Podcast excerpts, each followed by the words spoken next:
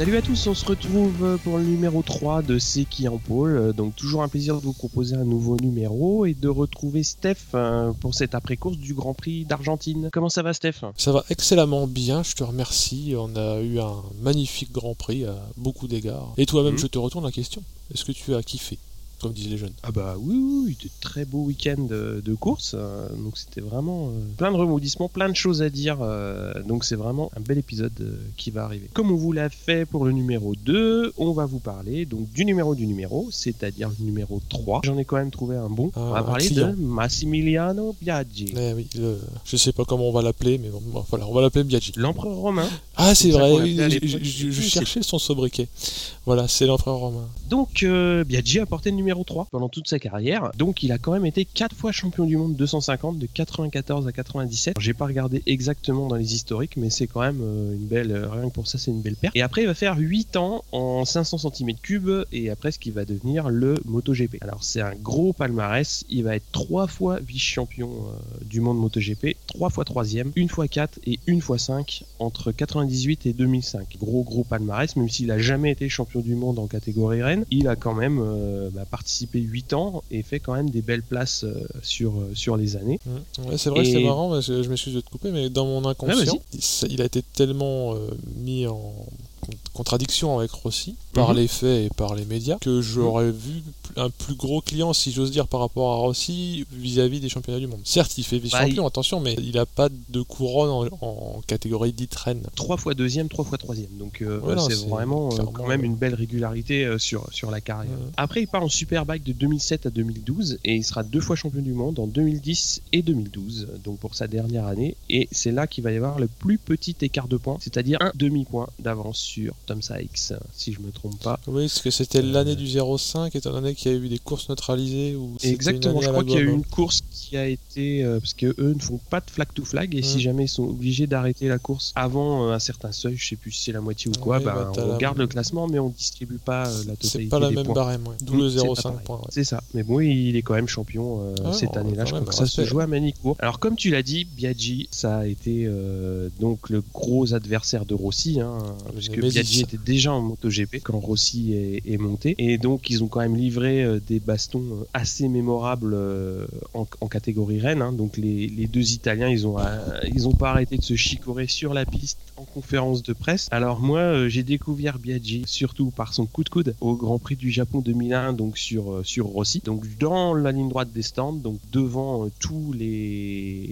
tous les techniciens, tous les team managers qui sont sur le muret à regarder les bécanes passer, à pas Et donc, bah, on voit clairement euh, Rossi essayer de faire l'extérieur à Biaggi et Biaggi écarter le coude pour mettre Rossi dans l'herbe. Et donc euh, Rossi lui garde un petit chien de sa chienne puisque le tour d'après il le passe et lui fait un beau doigt d'honneur. Ça marquait surtout la 500e victoire de Honda en GP donc euh, je sais pas si tu te rappelles de, de ce, de ce moment là si tu l'as vu toi Moi, si je tu l'ai l'as revu depuis. re- re- revu en fait parce que j'avais toujours cette image de, de Biaggi un peu euh, brouillée, hein, l'image brouillée c'est pour être poli.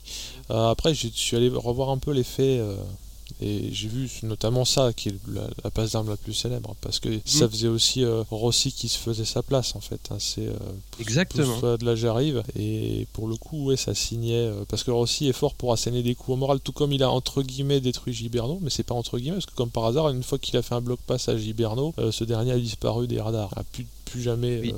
scoré quoi que ce soit enfin Mhm. Je prends un raccourci donc au niveau du mind game euh, même tout jeune le Rossi euh, il était là Ah oui, bah ça c'est évident. hein. Et, bon, euh, après, euh, voilà, enfin, faut voir le contexte où tu es. Hein. T'as deux Italiens qui sont sur des, motos donc non italiennes. À l'époque, ils étaient tous les deux chez, chez Honda Yamaha. Bah, il fallait être le meilleur Italien sur la piste, hein, c'est tout. Hein. Rossi, quand il arrive, il a clairement un objectif, c'est d'être devant Biaggi. Et, et bah, ça va, ça va créer une très très grosse rivalité entre les deux. En 2001 aussi en Catalogne, euh, où ils vont, ils vont se frapper visiblement. Alors je sais plus si c'est en conférence de presse ou en salle d'attente avant podium, mais euh, il y a un moment où il y a une porte qui se ferme et a Mhm. priori quand ça ressort, euh, c'est Ouais, si j'en crois le livre de Michel Turcot, je crois que c'est lui qui a Mhm. écrit ça que, je- que j'ai lu, ce serait avant le podium, dans la montée au Ouais. podium, à base de un peu comme dans les, les footeux quand ils se mettent sur la gueule dans, les, dans les couloirs des vestiaires. Euh, Mhm. Vas-y, qu'il y en a un qui a poussé le manager de l'autre et vice versa,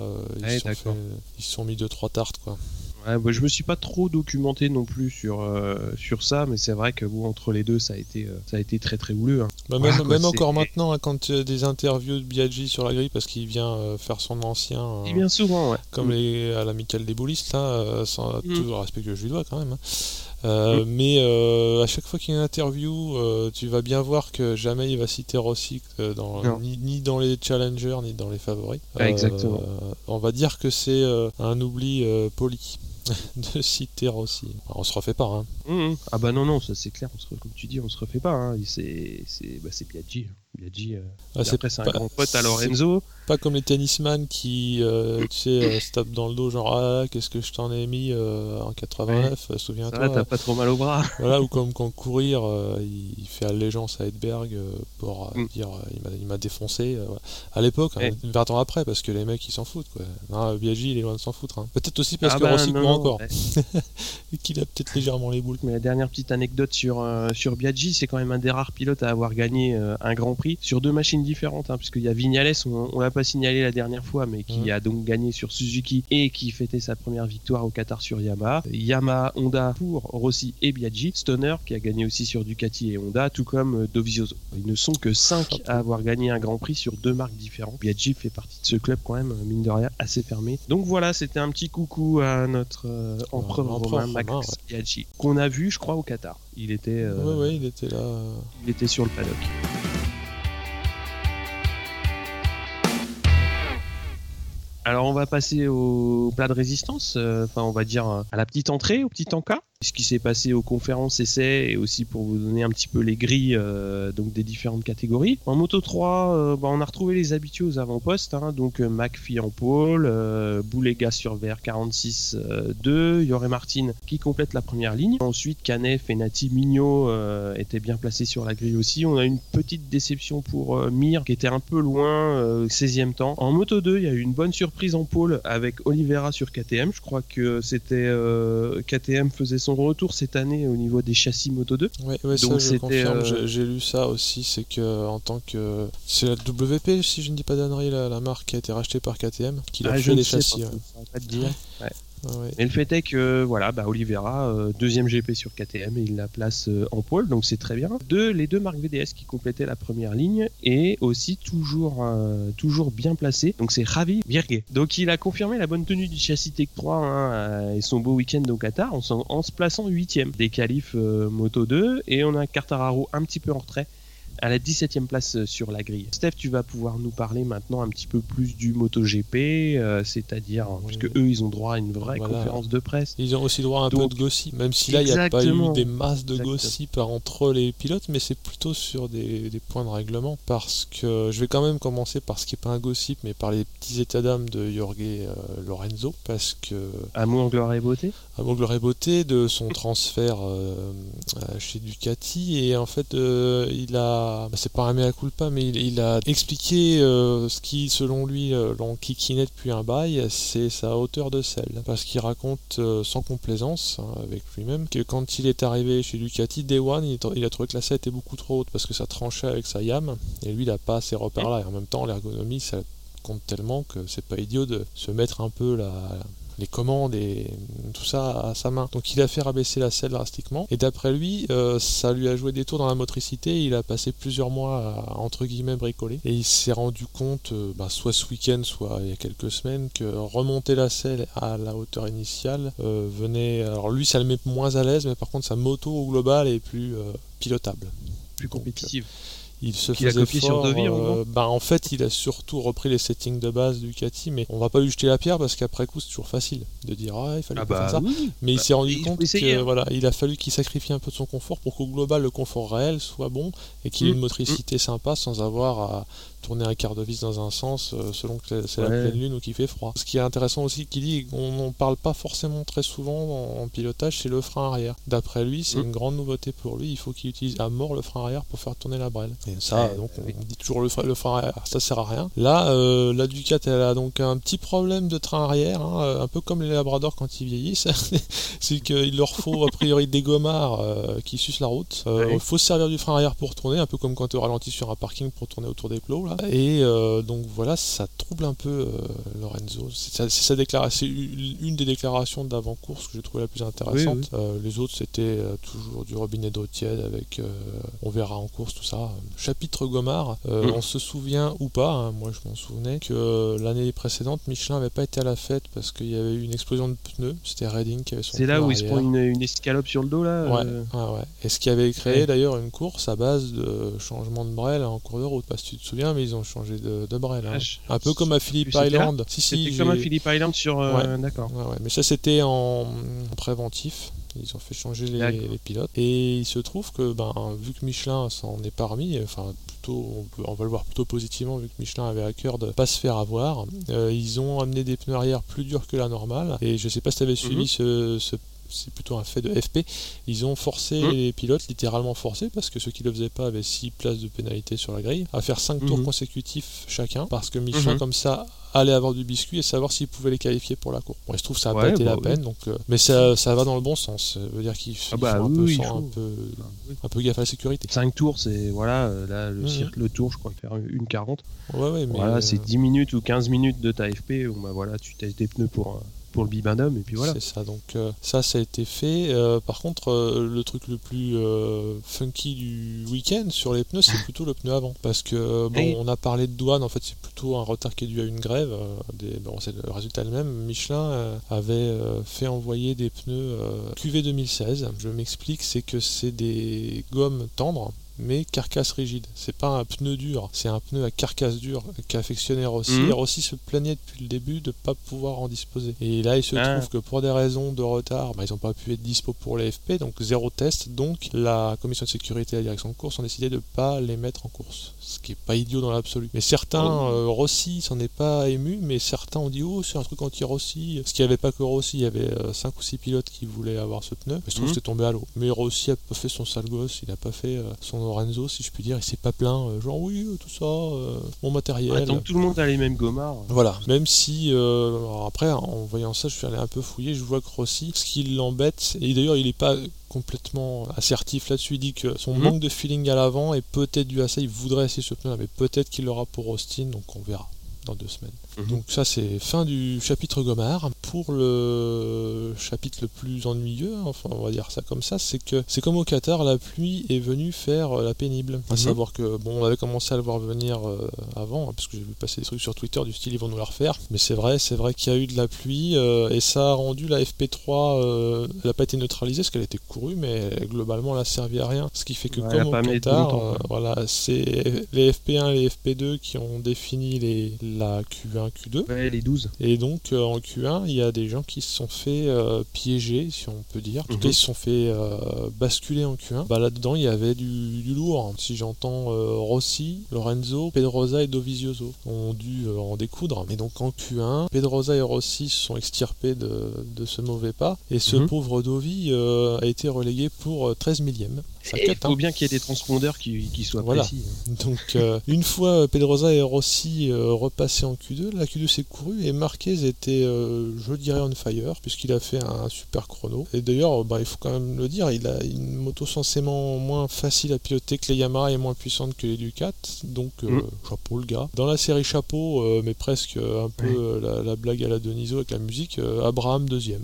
je laisse le petit jingle. Ah bon, hein. tu vois ça comme une blague Non, non, mais une blague, c'est parce qu'Abraham souvent est, moqué et on en avait déjà peut-être parlé pas forcément à l'antenne euh, ensemble. Mm, il a mm. été vu comme un gosse de riche machin, sauf qu'il a mangé son pain noir en superbike euh, où d'ailleurs il a pas brillé du tout et là il revient. Euh, il est pas payé parce que c'est lui plutôt qui amène les sous, mais c'est pas parce qu'il amène des sous qu'il faut dire que c'est un mauvais pilote. C'est pas ce que je veux dire, mais il fait partie mm, des gens qui ne sont pas regardés de près. clair. Ils sont pas. Mais là le voir d'eux, ben... je me demande comment il a pu faire. Est-ce qu'il a sucé une roue En fait, en, en, tant que profane et en voyant ce qui a été diffusé, j'ai pas non plus compris, mais en même temps, euh, euh, j'ai pas l'œil euh, du faucon, quoi, si tu veux. J'ai mmh. pas grand monde s'explique ça. Et par contre, dans la série Blague la suite, c'est Crutchlow fait troisième et il y a 3 millièmes. On parlait de millième, on parlait de 13 millièmes, mais Crutchlow plutôt mmh. de faire 2, il est 3 à 3 millièmes. Donc c'était un petit peu un petit peu difficile à, prédire ce genre de truc, mais mmh.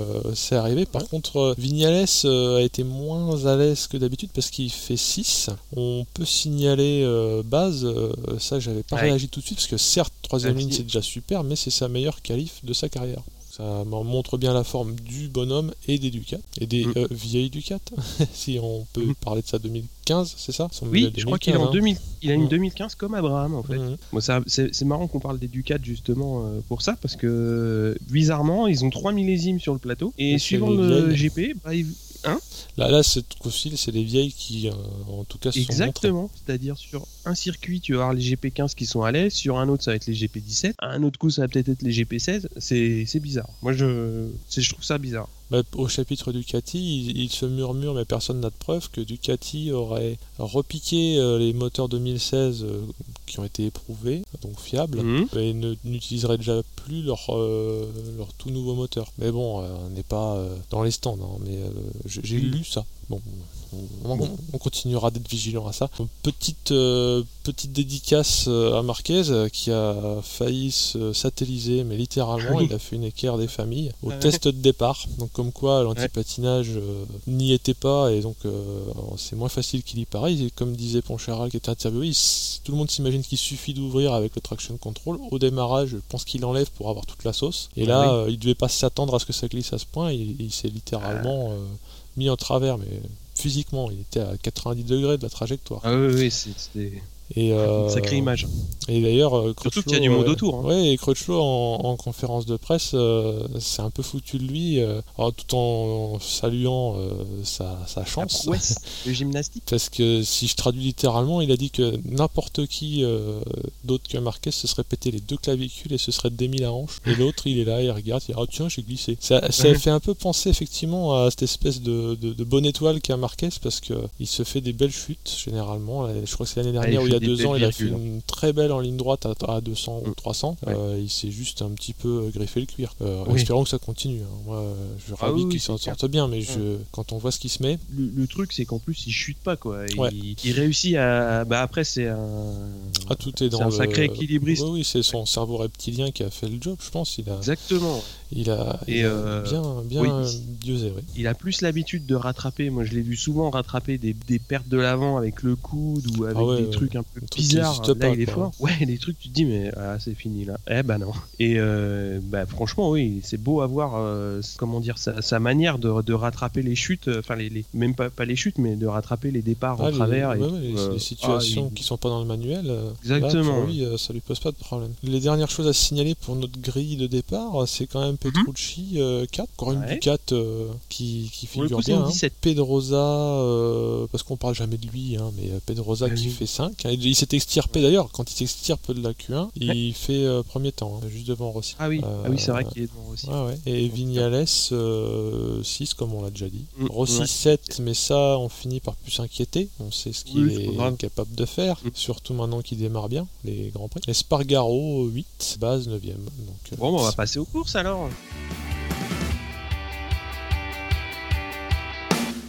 Yes, donc on commence avec la course moto 3. Alors dès le départ, euh, donc euh, comme on l'a dit, Mi- Mir partait d'un petit peu loin, il était sixième sur la grille et une touchette euh, dès le début avec avec Mignot. Donc ça va être une course quand même pas mal en, en paquet. hein. Donc on a toujours un petit peu les mêmes aux avant-postes avec surtout McPhee, Yoré Martin et Aaron Canet qui sont aux avant-postes tout le long de la course avec pas mal de dépassements en tête. C'était agréable à suivre, hein, mais au bout du compte, le Moto 3, c'est 15 mecs, ils partent tous ensemble et ils arrivent tous ensemble. On pourrait résumer ça à deux tours. Oui, oui, c'est alors c'est peut-être l'extrême euh, l'extrême euh, inverse de la F1. Exactement. C'est- Ils sont Exactement. tous ensemble et jusqu'au dernier virage, tu sais pas. ça n'arrête pas. Ah oui, exactement. Jusqu'au dernier virage, tu sais pas ce qui peut se passer. Euh, tout peut arriver. Alors après, il y a, quand même toujours euh, des, petits faits de course un petit peu en, arrière de peloton. hein. Il y a Fenati qui a été quand même un peu fort sur Antonelli. Bon, ça amène une investigation de course, mais bon, euh, sans, suite. Comme au dernier Grand Prix, Mir avait fait justement le- le- l'effort au bon moment pour prendre un petit peu d'écart sur les poursuivants et faire en sorte que la meute se calme et se dise bon bah voilà la gagne, elle est pour, elle est pour lui, donc on calme le jeu derrière. Là, il fait une super belle manœuvre dans le, dernier virage avant la chicane Ducati. Bon, je l'appelle la chicane Ducati rapport à l'an dernier. Ah, l'événement. l'événement de l'an dernier. Mais donc voilà, il fait une très très belle manœuvre pour se mettre, pour se mettre un petit peu à l'abri de, de McPhee et Yoré Martin. Et voilà, et donc il passe la chicane et la ligne d'arrivée devant. Donc c'était pas mal vu de sa part. Donc il gagne la course et devant McPhee et Yoré Martin euh, qui fait 3. Alors je sais pas si vous avez suivi un petit peu l'arrivée derrière, euh, on va dire du gros de la meute. Il y a eu une sortie de piste un peu large où il n'y a pas eu de chute. La chicane était un petit peu tendue pour, le, pour la fin du peloton. Alors dans l'histoire, Fenati euh, termine 7. Il y a une pilote que moi j'aime bien suivre, que je suis depuis quelques années. Donc c'est Maria Herrera et là elle fait 15. Donc c'est bien de ah qu'elle fasse qu'elle fasse dans les points. Ça va ça va permettre de garder une présence féminine sur la grille, ce qui est quand même, ça, ça me prouve de facto que euh, même si j'avais pas épluché le règlement, euh, il n'y a pas de catégorie euh, féminine masculine dans les dans les sports méca. Je sais pas si c'est le cas de tous les sports méca. Peut-être qu'en F1 on peut aussi avoir des femmes. tu pourrais, tu pourrais, je crois. Oui. Donc elles sont peut-être juste pas, pas assez cinglées. elle, mhm. visiblement, elle, n'est pas cinglée puisqu'elle arrive à rester sur ses roues. Elle est 15ème et tu vois, pour te dire un petit peu à quel point c'est regroupé, elle est à 13 secondes de la gagne. Donc euh, c'est c'est pas si loin, quoi. Mhm. Savoir que les cinq premiers sont dans la même seconde. Côté Frenchy, on a Jules Danilo qui fait 22. Il a eu un week-end euh, un peu difficile euh, aux essais. Je crois qu'il a été un peu malade le vendredi. Donc, euh, bah, on va lui souhaiter le meilleur pour, pour, pour Austin dans, dans 15 jours. Et donc, on va passer à la course Moto 2 qui, bah, pour le coup, moi, ça m'a un petit peu, un petit peu pas mal ennuyé, quoi, on va dire, puisque on a eu un petit peu comme d'habitude les deux marques VDS qui sont partis assez vite. Puis, bah voilà, après, derrière, chacun suivait son tempo. Donc, les, comment dire, les écarts se forment. Il y a eu quand même un fait de course euh, assez, euh, assez fâcheux, on va dire, puisqu'il y a Nakagami qui a tapé Garner euh, sur le premier virage. Et bah, j'avais pas fait gaffe. Je crois bien que Garner il s'était relevé ou il avait. mais il y a quand même une fracture de la jambe pour Gardner.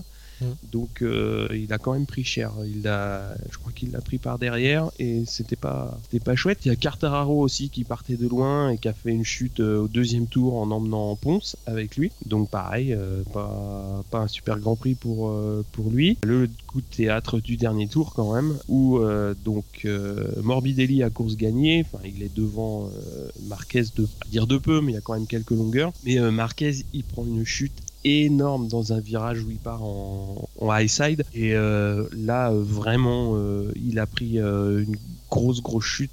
Il a ah quand même la chance de de pas de pas se faire mal sur une chute comme ça. Ouais, parce qu'il a fait un, doublé euh, high side reprise de volée par sa propre moto qu'il a quasiment envoyé, euh, enfin qu'il a tapé dedans euh, et donc il a fait un bundle high side. ouais, c'était c'était moche à voir. Hein. Mm. Moi j'étais devant la télé, je dis bon, la course était un peu ennuyeuse donc tu regardes sans regarder et c'était peut-être 3-4 virages avant l'arrivée donc quasiment à la voilà, c'est fini et là tu vois la, la chute chute qui prend et là tu as, un peu tu retiens un peu tout, parce que ouais t'as mal. Mais bon euh, euh, il remonte sur la moto. Déjà, la moto redémarre, donc ça, on se demande comment euh, comment ça peut se passer quand on comment elle retombe au sol. Et il réussit quand même à finir la course. Bon, il finit 20, mais euh, rien que le fait qu'il se blesse pas sur une euh, sur une chute comme ça, c'est assez c'est assez miraculeux, on va dire. a priori, il cravachait quand même pas mal pour garder le contact avec Morbidelli. C'est ce que j'ai lu en débrief de course. Ouais, bah, et peut-être qu'il a, à force de cravacher, il avait peut-être ruiné ses pneus aussi, parce que le high side à, à cet endroit-là ça doit être qu'il devait avoir l'arrière qui était euh, plus euh, en état. Alors après, ça nous pose quand même Oliveira, donc euh, qui avait fait la pole sur sur KTM, sur la deuxième place du podium. Donc c'est très bien pour pour KTM. Hein. ça, ça va les,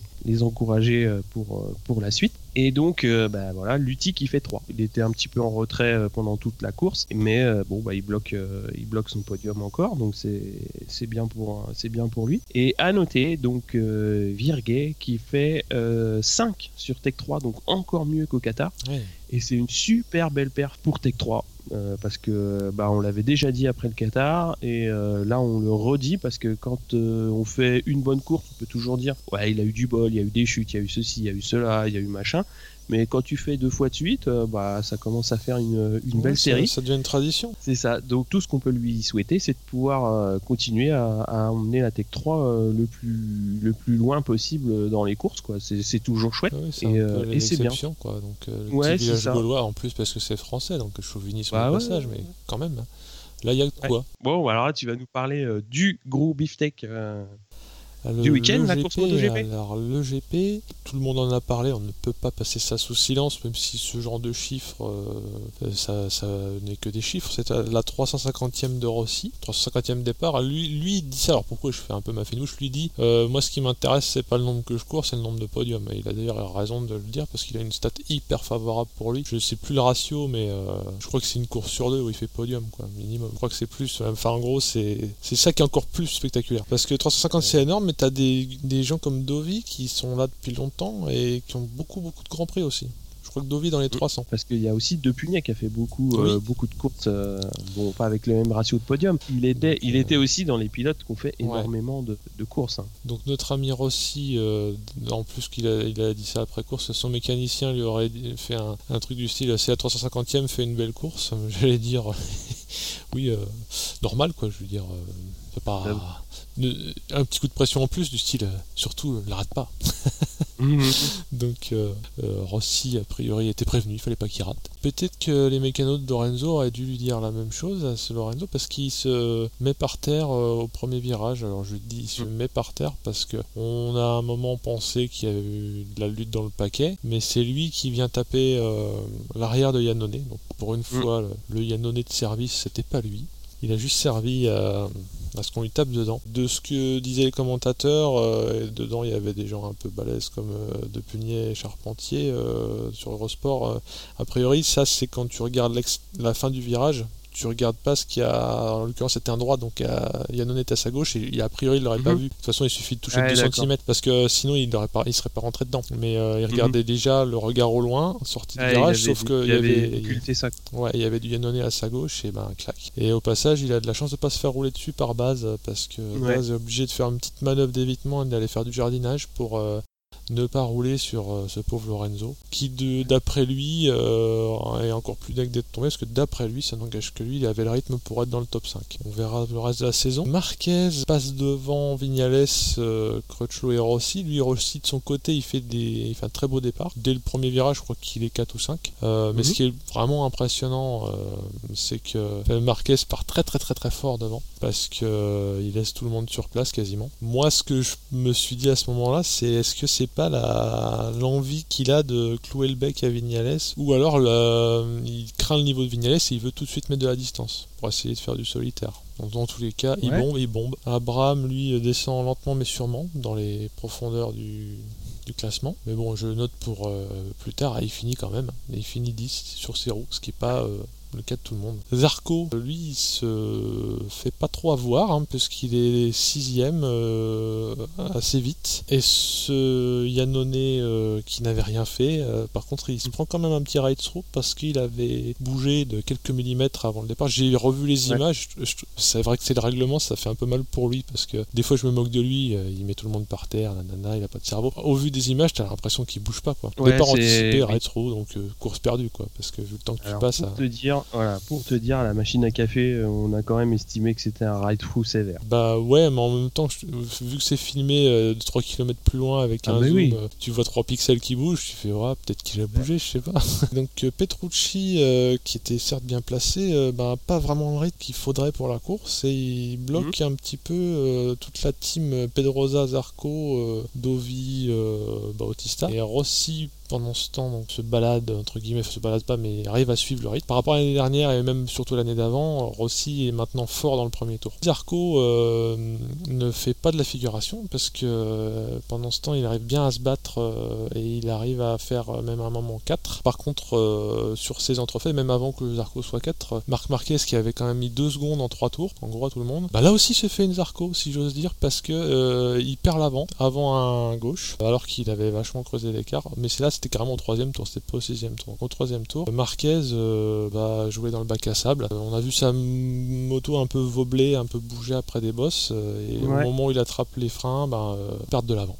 Il se retrouve le trio Vignales, Crutchlow Rossi Donc euh, mhm. pendant que ce trio-là est en train de faire ses affaires, hein, relativement sage d'ailleurs, ça s'attaque pas. Zarco euh, se bastonne gentiment avec Pedroza, sauf qu'à un dépassement de Zarco, je me suis dit oui, aïe, ça passe pas loin. Peut-être c'est les angles de caméra, mais bon. Pedroza sur, sur, Pedroza? Zarco sur Pedroza, il, se laisse pas faire, on va dire ça Ouais, ouais, ouais c'est, bah, il, a, bien bastonné, euh, que ce soit avec Pedroza ou avec Bautista, euh, il a bien bastonné et ça c'est chouette. Hein. Pedroza euh, fait valoir ses droits, sauf qu'un tour plus tard, après avoir repris la place à Zarco, bah, il chute au même endroit Marquez et sur la même conf, à savoir, ils arrivent exter, bah, ils font l'exter avant de replonger dans le gauche, mm. attrapage des freins, euh, chute, la même, copie carbone. Donc, euh, et ça, c'est Dixit Rossi et d'autres, c'est la faute au circuit Bosley. C'est un circuit qui a priori est vachement agité, en fait, on va dire. Et quand ça te met en ondulation avant un freinage, ben ça se passe très mal. Ah oui, le freinage il est moins efficace et. Et puis t'as plus d'adhérence, t'as,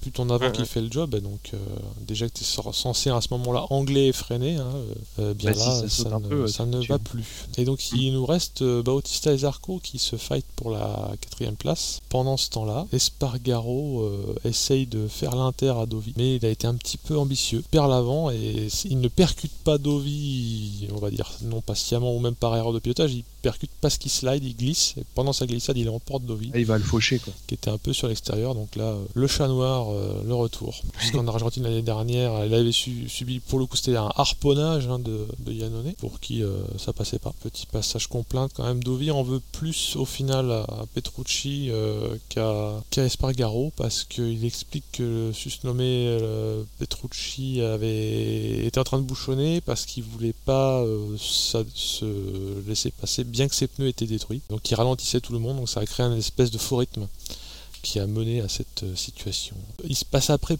finalement plus grand chose, hein, hormis la baston euh, Zarco Bautista. Et Zarco finit par lâcher le steak parce qu'il doit sentir que quand tu roules au-dessus de tes pompes, euh, ça peut pas bien se passer. Puis euh, assurer une place de cinquième pour sa première course finie, c'était quand même pas, pas trop mal. Il, a fait fumer du pneu quand même. Ouais, j'ai vu des trucs.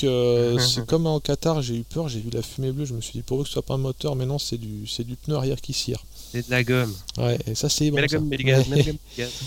et euh, bah, Rossi euh, fait un peu son chat qui regarde la souris pendant trois quarts d'heure avant de mettre un mm. coup de patte. Il fait un freinage euh, d'école à Crutchlow en ce sens que bah, il lui fait les freins certes et en plus il s'assure bien tant qu'ils sont encore droits. Hein, il se place à l'endroit mm-hmm. où au moment de plonger c'est pas possible que Crutchlow repasse. Donc, il se la fait propre, euh, viril mais correct. Hein. Rossi se retrouve deux, donc on a du Vignales Rossi, Crutchlow, mhm. et euh, c'est Bautista qui s'installe à la quatrième place. Ce même euh, Bautista qui doit un petit peu se marrer parce que si j'ai bien suivi tout le drama, il s'est fait décaler à coup de latte par Aprilia l'année dernière. C'est les, les valises. Je que j'ai pas trop suivi. A priori, c'est valises sur le paillasson et casse-toi.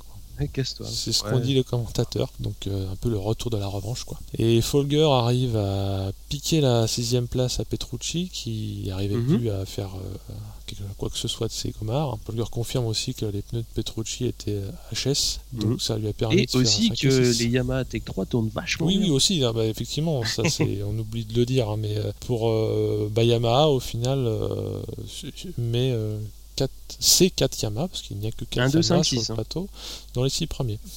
Donc euh, bah, Vignales euh, fait la passe 2-2 et a priori euh, c'était ça faisait des années des années que deux, Yamaha n'avait pas gagné les deux premiers Grands Prix. Rossi nous fait une Rossi à savoir beau podium donc 2 en partant de la 7 place et Crutchlow est sous son meilleur jour hein, après la déconvenue du Qatar. Il s'est pas découragé et, il fait la troisième place alors que les deux Repsol sont au tapis. Il est un peu cash, pistache le Crutchlow parce qu'il fait de la com passive-agressive euh, envers Honda en disant qu'il est ravi d'avoir pu ramener des points à Honda. Trois petits points. Faut pas ah dire euh, je suis le seul à faire le boulot. Bah, quand tu peux le signaler, c'est bien. Voilà, juste euh, au passage, hein, au fait. Euh, bah oui, eh, les gars, je suis là. voilà. Et donc Zarco, euh, qui fait 5, c'est une, excellente place et marque ses premiers points, parce que malheureusement, Qatar, malgré son coup d'éclat, c'était 0 points. KTM dans la série, marquons des points. KTM, c'est leur vrai premier point. c'est la fête pour eux. Certes, 14 et 15, mais déjà, ils finissent. Hein, c'est ma marotte. Hein, quand tu finis sur terreau, c'est quand même bien. Et 14 mhm. et 15, c'était pas ridicule. Donc pour les Frenchies, base qu'on a évoqué parce qu'il a eu le bon goût de pas rouler sur Lorenzo. alors il se dit, dixit les experts, que ça fait une perte de temps d'à peu près 8 secondes. Mhm. Donc j'ai pas regardé ce que ça faisait sur les chronos finaux, mais il pouvait ah bah, prétendre à, une bien meilleure place.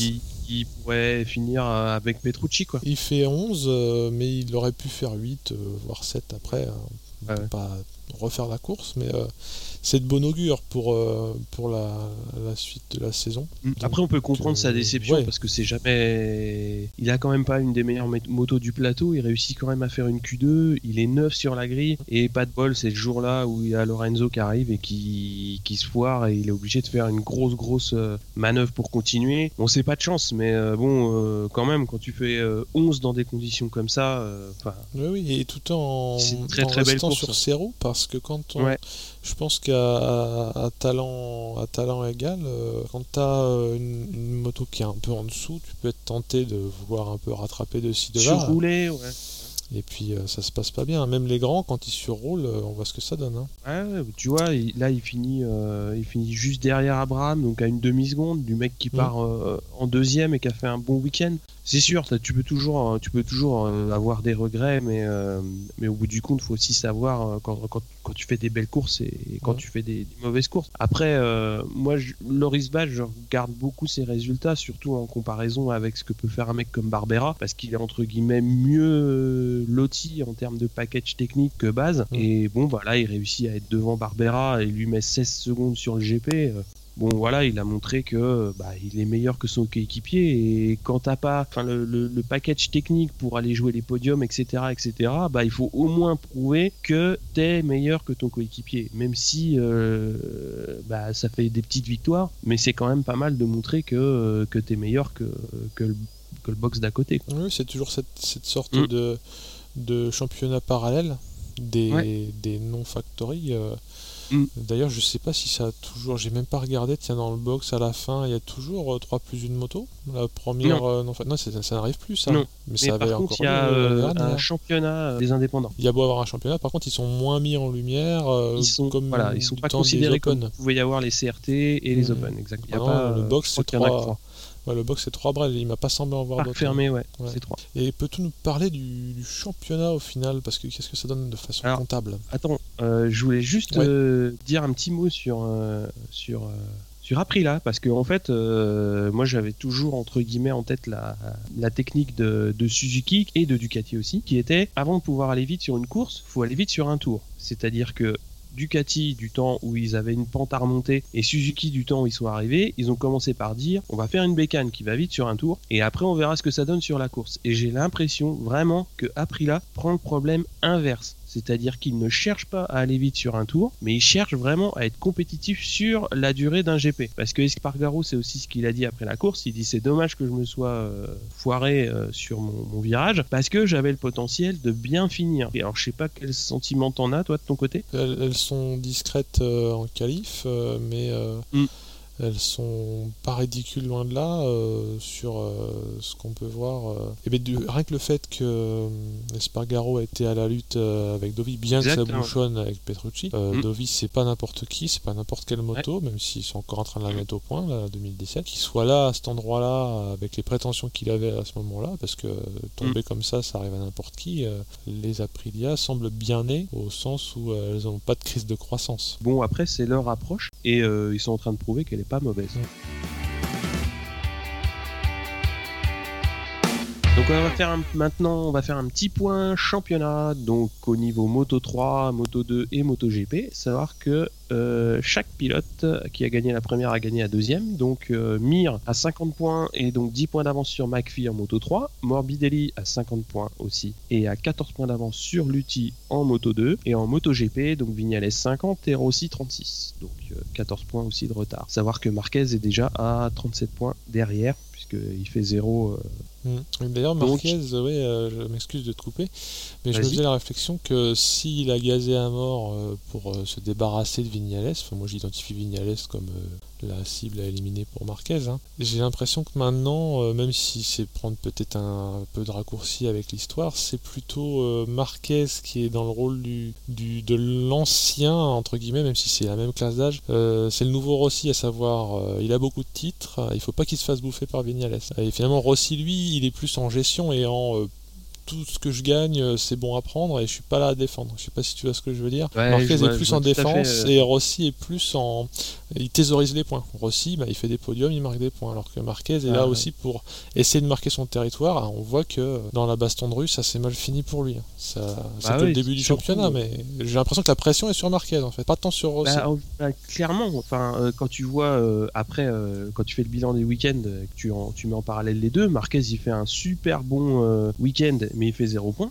Mm. Et Rossi, il fait des qualifs enfin il fait des FP pourris, il est obligé de passer par la Q1, il est fini 7ème sur la grille qui est jamais pas plaisir, c'est pas le genre de truc génial. tu te ventes au café. Hein. Ouais, c'est clair, mais au bout du compte, euh, bah, Rossi il fait 3 et 2 quoi, mm. deux grands prix. Et Marquez, il est déjà 37 points derrière. Après, il y a encore beaucoup, beaucoup de courses. Oui, c'est certain. Donc, hein. euh, donc rien, voilà, c'est 37 points, euh, c'est rien quand il reste euh, quand il reste 16 fois 25 à distribuer. Mais euh, bah, celui qui a le bon rôle dans l'histoire, ça reste quand même Vignales, hein, qui lui arrive, découvre la bécane. Il fait pas de bruit entre guillemets, il fait pas des déclarations fracassantes, mais il a annoncé quand même clairement ses objectifs de, jouer le titre et il montre clairement que qu'il est là. Hein. Oui, et en plus, bien que n'étant pas trop va en guerre, mm. dans ses déclarations, il disait aussi par rapport à Austin Certes, euh, Marquez et Austin, on dirait que ça ne fait qu'un, mais il faut pas oublier que Circula euh, est aussi euh, parmi mes préférés. À bon hmm. entendeur. Il, il, met un petit ah, coup de pression quand même. un peu plus tard. Je te laisse parler du Black Cat. Ah, Dovi, Dovi, Dovi. Euh, on l'a déjà beaucoup évoqué à cause de la chicane désormais que tu as renommée. J'adopte ce nom aussi. Je baptise la chicane Ducati, hein, la, mhm. chicane où Yannone avait envoyé son coéquipier à terre alors qu'il était deux. Hein, Dovi était deux, mmh. Yannone était trois. Ils sont tous les deux mis par terre. Enfin, Yannone a mis les deux par terre pour avoir le podium. Euh, ça, c'était en 2016. Donc en 2017, euh, sur le même circuit, comme on l'a évoqué, il se fait faucher à son corps défendant par euh, Espargaro. ça me permet de revenir sur sa carrière. Hein. Il va avoir un Oscar pour toute sa carrière, ce pauvre homme. Parce On en parlera dans l'épisode 4. il, a, il a été percuté par Pedrosa euh, à Austin en 2016. Et à Rerez, euh, c'était donc les débuts, de, les débuts de championnat 2016 étaient catastrophiques parce qu'à Rerez, souci mécanique, il abandonne aussi en 2016. Donc ça fait partie du, du gars qui a pas de chance. Et je, je, dans la série des cancans aussi, hein, de, de cancan de paddock, mais euh, mhm. j'aime bien ce, ce, Hervé Poncharal qui vient prendre le micro euh, avec les commentateurs de Eurosport pendant les FP. Mhm. Parce que bah, Poncharal a dit tout le mal qu'il pensait de, Lorenzo et de son arrivée chez Ducati. Il a dit qu'il trouvait dommage que Lorenzo euh, soit venu un peu en diva, parce qu'a priori il a, il a, une cour, hein, et, que la négo salariale de, de Lorenzo est pesée euh, dans la balance. Et alors plutôt que d'avoir été diminué, comme on, a pu le dire, euh, c'est juste que Dovi n'a pas été augmenté, mais a priori, si Dovi n'a pas été augmenté, s'il plafonne à son petit million d'euros, c'est parce mmh. que Lorenzo se va attribuer 10 millions d'euros par saison. C'est ce qu'il avait chez Yamaha aussi, parce que Dovi relativise aussi ça en éteignant un peu la polémique. Je pense qu'ils ont eu des consignes. Il dit euh, euh, il y a un palmarès, donc euh, tu mm. peux pas faire venir un triple champion de MotoGP pour zéro. Mais il dit en requin que. Mais bon, il y a un rapport quasiment 10 hein, sur, leur, sur leur salaire. Ouais, comme je te dis, Dovi, étant donné qu'il court avec le 4, on va en parler un petit peu.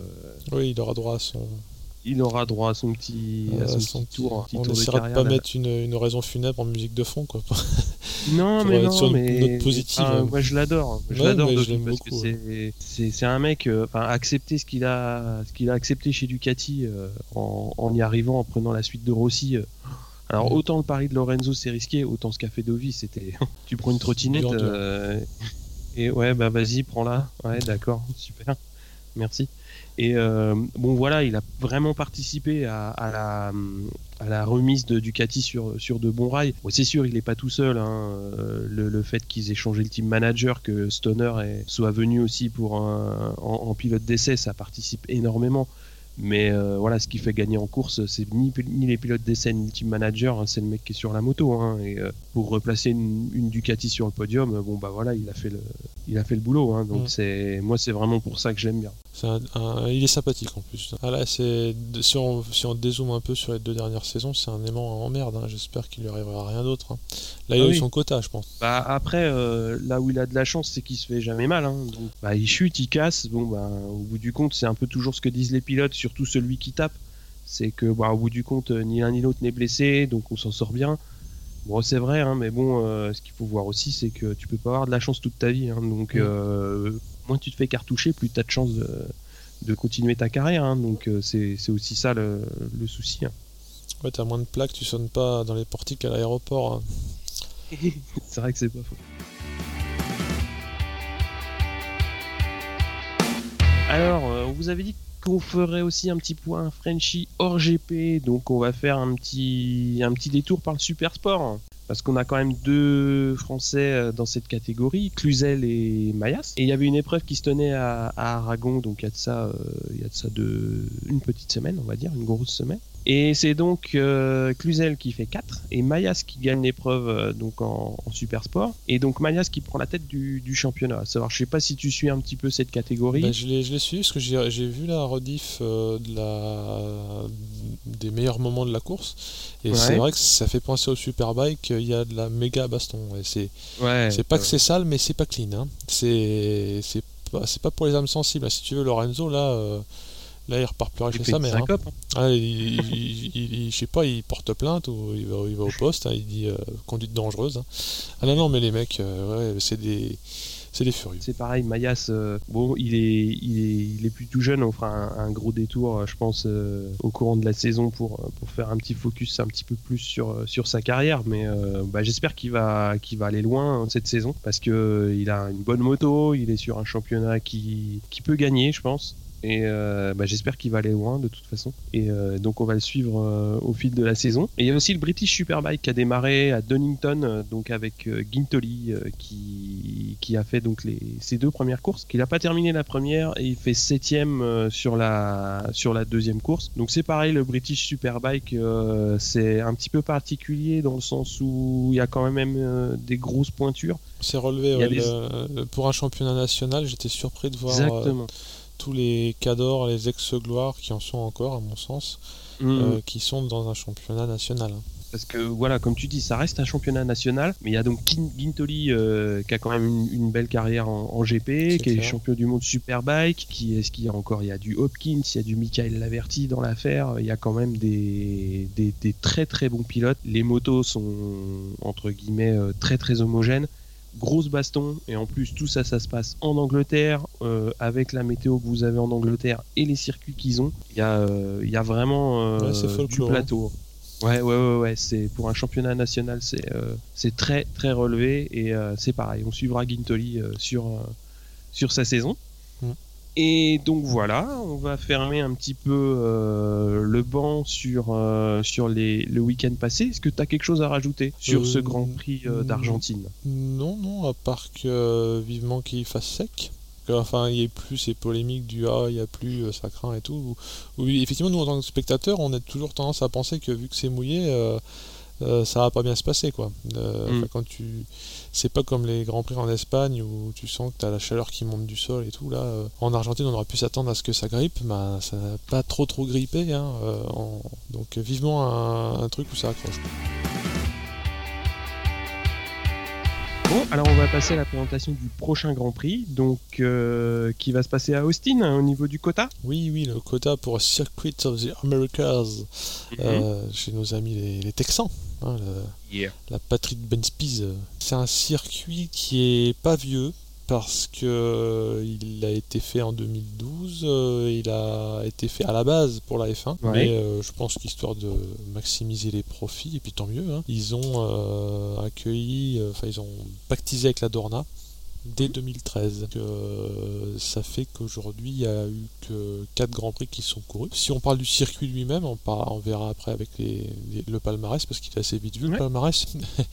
Euh, Oui, le circuit, alors je ne sais pas si ça a une vraie influence, il faudra demander à des vrais pilotes euh, sur le sens de parcours. C'est un des rares euh, qui se parcourt en sens anti-horaire ou sens trigonométrique pour les matheux. Il a cette particularité-là aussi. L'autre particularité, c'est d'avoir fait un léger copier-coller pas subtil du tout, parce que de toute façon sur le circuit sur la page officielle du circuit, ils en parlent même. Il y mhm. a des circuits qui ont été repompés, à savoir il y a les virages 3 à 6 euh, qui sont largement inspirés de Silverstone. On parlait du Superbike euh, British et des circuits de là-bas. Pour nos amis allemands, euh, ils sont pas en reste parce que les virages 13 à 15 sont eux-mêmes largement inspirés d'Hockenheim. Et alors le circuit d'Istanbul, lui, je ne le maîtrise pas et je crois qu'il y a guère que les F1 qui y vont. Hein. En tout cas, il possède un, ce qu'on appellerait un quadruple gauche, qui est en fait une espèce de méga fer à cheval, qui là en l'occurrence se transforme en quadruple droite, puisqu'on tourne dans l'autre sens. Euh, donc il y a trois zones qui sont euh, un peu inspirées du, un peu beaucoup inspirées de circuit européen. Et la signature euh, visuelle, le signature move comme on pourrait parler pour les basketteurs, mmh. c'est un gros dénivelé à priori 40 mètres qui consiste en une montée juste avant l'épingle du premier virage euh, pour ensuite descendre. Donc c'est pas comme le corkscrew, mais euh, ça monte fort, euh, ça tourne à 180 degrés et ça redescend fort.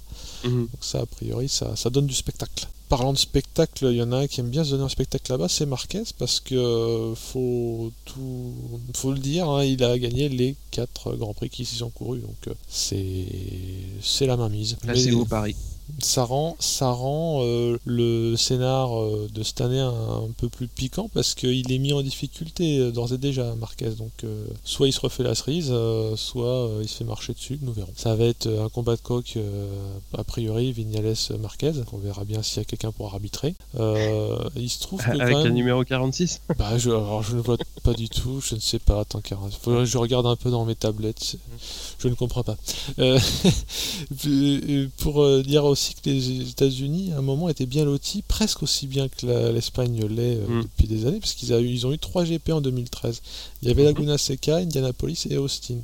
Il se trouve que successivement, Laguna Seca a disparu du calendrier ainsi qu'Indianapolis. Euh, je pense que c'est des sombres histoires de droit et de, de pognon euh, et de rentabilité. Hein. Ce qu'on peut attendre de ce Grand Prix-là, hein, si on parle maintenant du Grand Prix et puis vraiment du circuit, mm. c'est la baston potentielle Vignales-Marquez. Hein.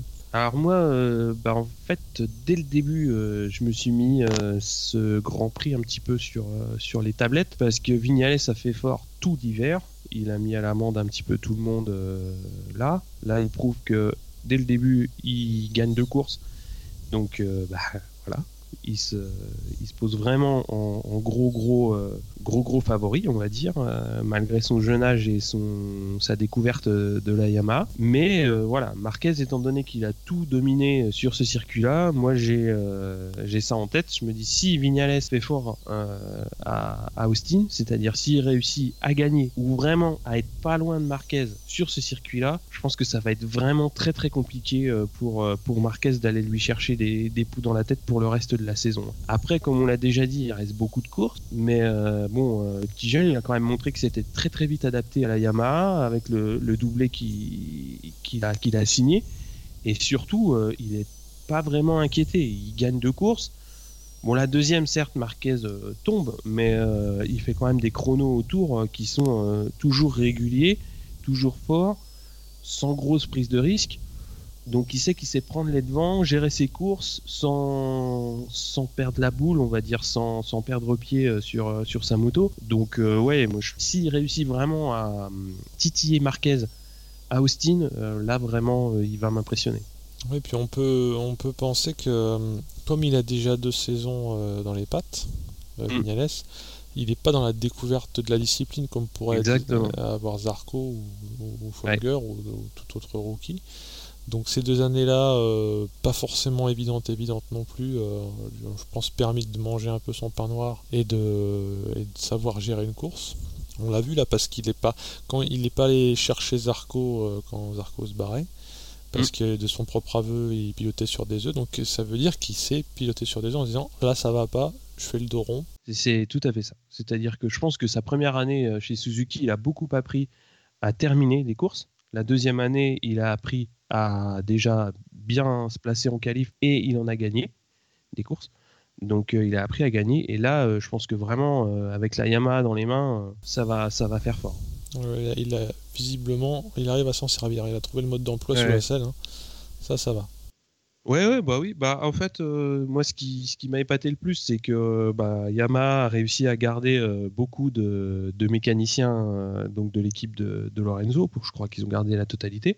Ah, d'ailleurs, je, un. je- je me permets de faire la remarque que Poncharal a Ouais. aussi bitché là-dessus. Il a dit que il a dit innocemment, je ne sais pas si vous avez remarqué, mais quand Lorenzo est parti de Yamaha, personne l'a suivi. Trois petits points. Donc euh, voilà, petite, euh, petite pique, petit couteau dans le dos de Ouais. Lorenzo aussi. A priori, il n'a pas emmené euh, sa clique technique. hein. Il a, emmené, il a Ah amené non, que, non, non. ses- que sa cour, si j'ose dire, des gens qui gravitent autour. Eh bien, sur cette petite digression, euh, on va se quitter? À regret, mais euh, ça veut dire aussi que la prochaine course est en ligne de mire. Donc euh, on positive. Eh bah oui. Vivement Austin. La prochaine, c'est Austin. Euh, prépare les éperons, prépare les chapeaux de cowboy. Ah ouais, clairement, là, je vais, je vais aller prendre de la bud euh, et puis euh, me mettre dans mon canapé. Tu as parlé de Ben Spies euh, qui était texan, mais est-ce qu'il y a un autre texan qui te vient en tête comme ça? Ben, euh, je- un américain, c'est Hayden, mais je sais pas s'il est texan. J'aurais- Je dirais Euh, pas, Oui, non. Texas Tornado. Ah, il Texas Tornado, donc euh, il est. C'est Colin. Ah, Colin Edwards. euh. Ah oui, mais Edwards. Colin Edwards, il, il est protéiforme. Il a fait de la GP, pas chez Tech 3 notamment. Oui. Et il fait aussi. C'est pas du Superbike qu'il fait Eh, si, si, il a été champion Il du monde Superbike ouais, c'est ça, avant il- d'arriver. Il s'est illustré en Superbike avant d'aller en- Ouais. en, GP. Avant d'aller en GP. Et euh, il est du Kentucky. Ah oui, voilà, Ken- Kentucky Kid. du Kentucky. euh. Et on se dit à la prochaine et à bientôt. Vivement. Ciao Ciao